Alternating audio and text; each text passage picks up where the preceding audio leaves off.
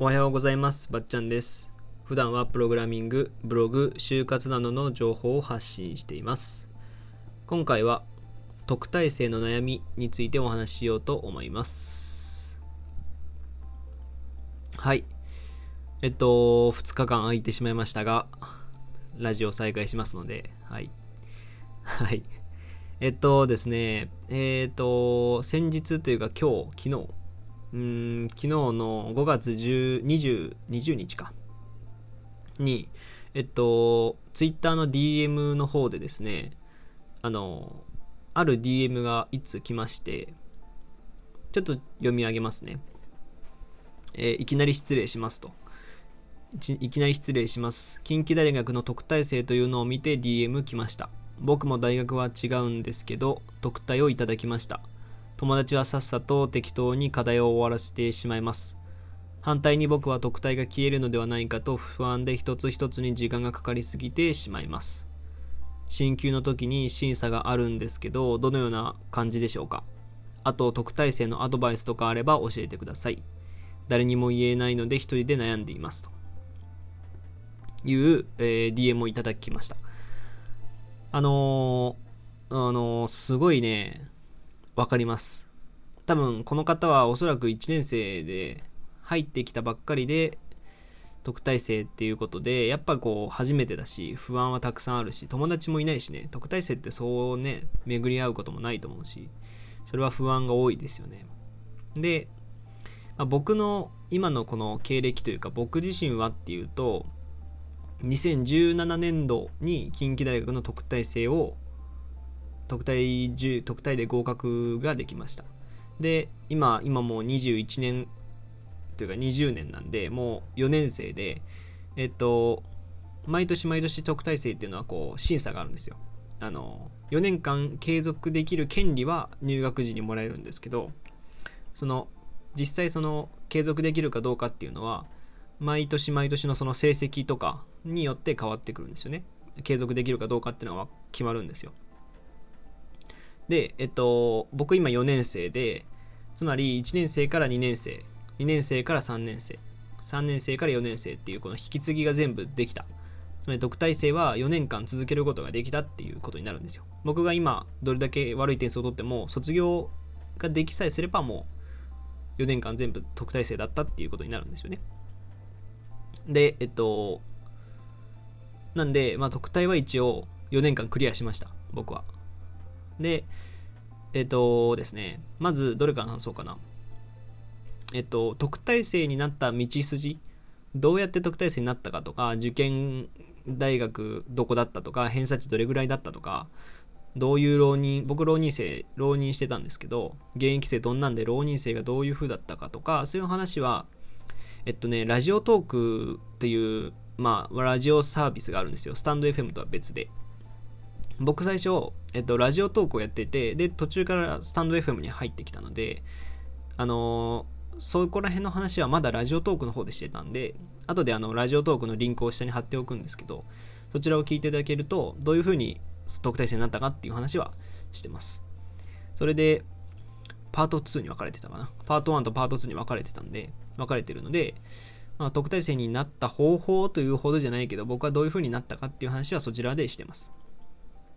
で今回は特待生を続けていく上で何が大事かとか、えー、と不安についてとかそういう悩みについてお話ししようかなと思います。で、まあ、この方がおっしゃってる通りその友達は適当に課題を終わらせちゃい終わらせるんだけど自分は特待が消えるのではないかと不安になっちゃうと。で一つ一つにすごい時間がかかると。あのこれはねしょうがないです。あの各大学によってその何て言うんですかね求められることが違うので特待生の制度の引き継ぎに。どれ何が必要かっていうのは違ってくるんで僕の大学の僕僕の近畿大学のうちの学部僕の学部はえっと平均点が80点以上。履修してるものの平均点が80点以上取得してなおかつ32単位以上取得しなきゃいけないと。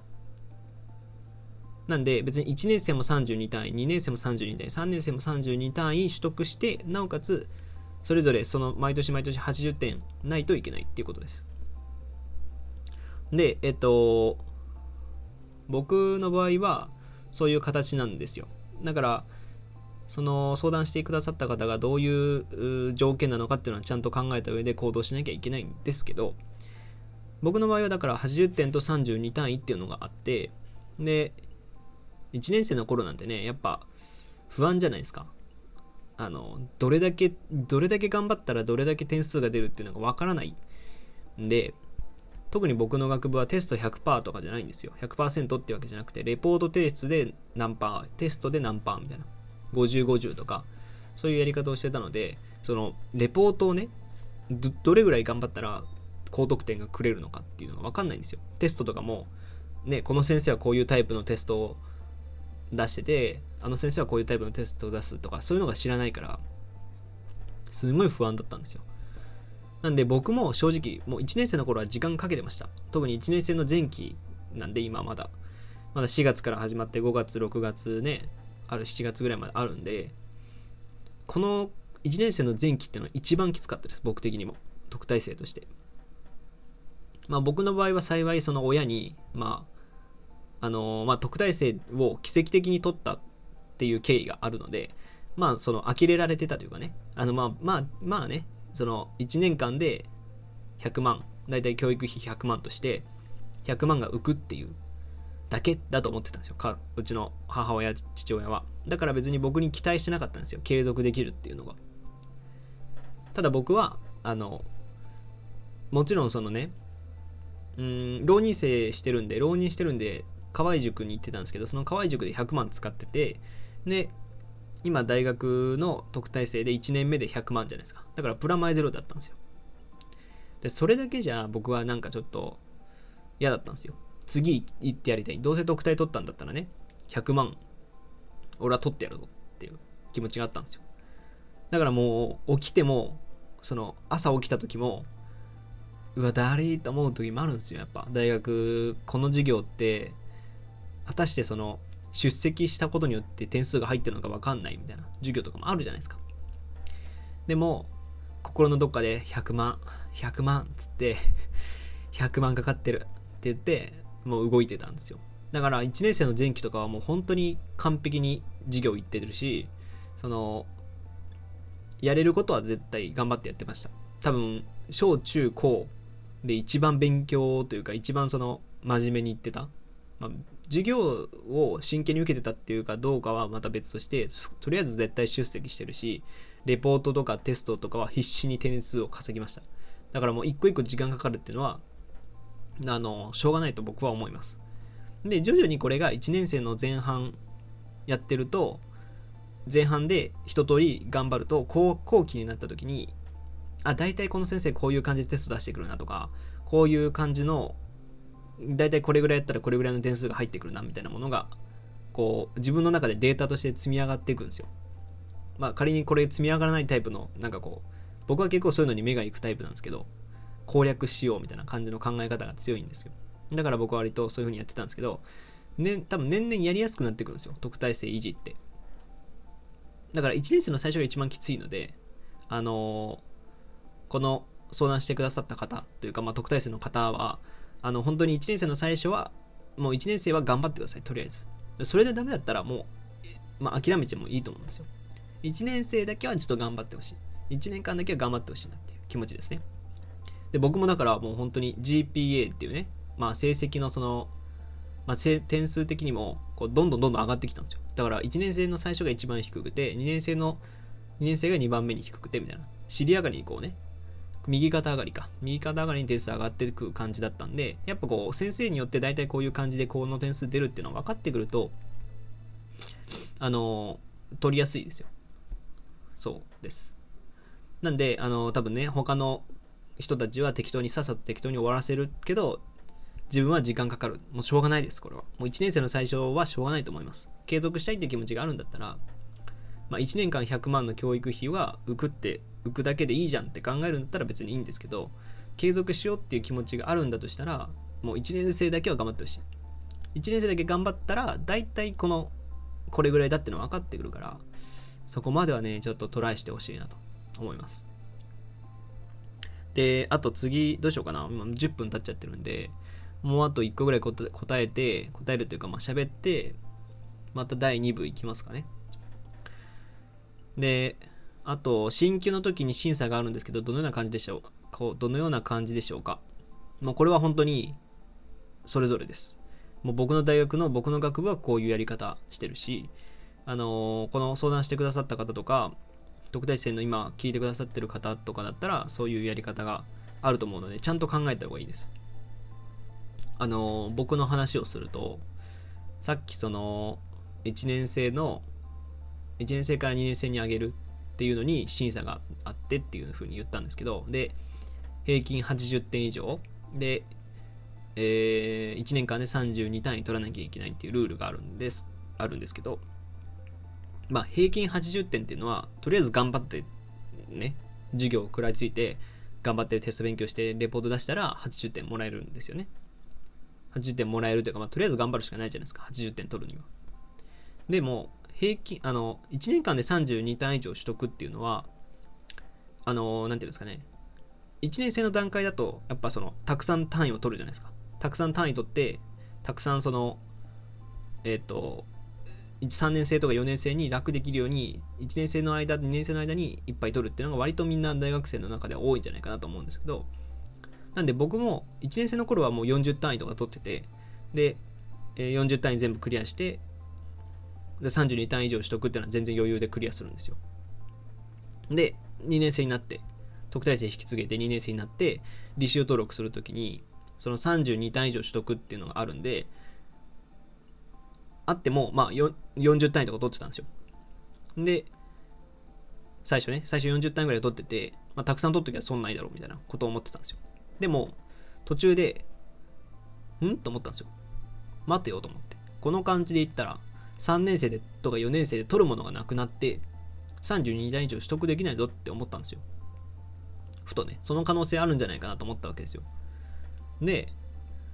あの実際その履修登録のその履修表みたいな紙を見て全部計算し直したらやっぱり3年生から4年生に上がるときにその単位がないんですよそもそも取れる単位がないっていう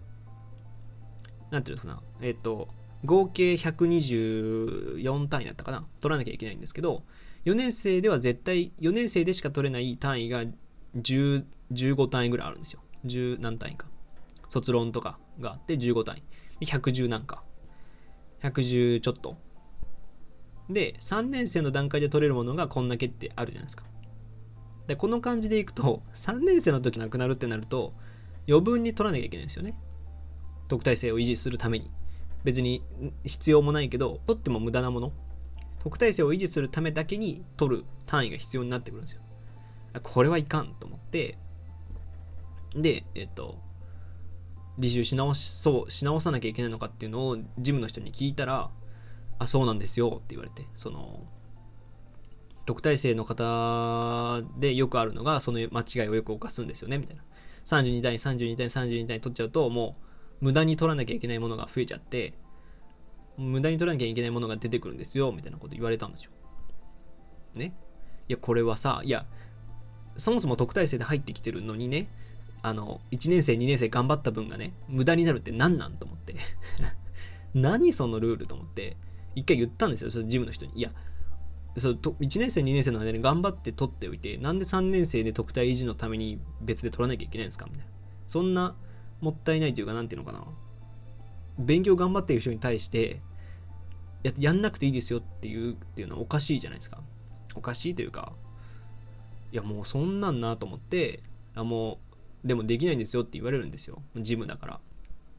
ではもうそれでも嫌だったっていうかなんか意気申し立てをしたいんだったら事業部っていうかね。近代のその事業部そのうちの学部の事務室に行ってたんですけどそうじゃなくて近代全体の事務室に行ってくださいみたいな。まあそうだなと思って。まあいいかと思ってそれはもう言わずに結局だからちゃんと2年生の間に履修取り先をバーッとしてで3年生は3年生で32単位ぴったり取らなきゃいけなくてで32単位取るために僕はあのそのみんなは3年生の3年生になると授業取らなくなるんですけど僕は割と多いみたいな。人より多いんですよ。で4年生はもうゼミだけにしたんでいいんですけどそういうねあのミスとかもあるんですよ。だからあの本当に特待生の方とか、まあ、その他もろもろ奨学金を借りてる方とかね。あのそういう人たちは本当に条件っていうのはちゃんと確認しないと4年生までのビジョンをちゃんと考えておかないとあの僕みたいになったりするんで、まあ、僕は幸いなことにうまくいったんですけど気づいたんでよかったんですけど気をつけてくださいと。でまた明日もですねちょっとまだまだ特待生の話はたくさんできるのでしようかなと思います。明日はですね、まあ、特待のアドバイスだったり、受ける上での、まあ今もちょっとアドバイスしたんですけど、アドバイスだったり、まあ、えっと、別でね、ちょっと話すことがあるんで、ぜひ聞いていただけるとと思います。これ需要あるんかな？特待生にしか分からないですよね、この悩みって。まあぜひ聞いていただいてね、あの特待生ってこういうもんなんだよっていう。特待生の中では特待生の中で苦労するものがあるんですよ、やっぱ。うん。だからそれはね、ちょっと聞いていただけるといいと思います。はい。というわけで今回は特待生の悩みについてお話ししてきました。他にもですね、ブログやツイッターでも発信しているのでそちらもご覧ください。また、レターやお便りなどあれば、えー、どしどし応募してください。それでは、また次回お会いしましょう。ばっちゃんでした。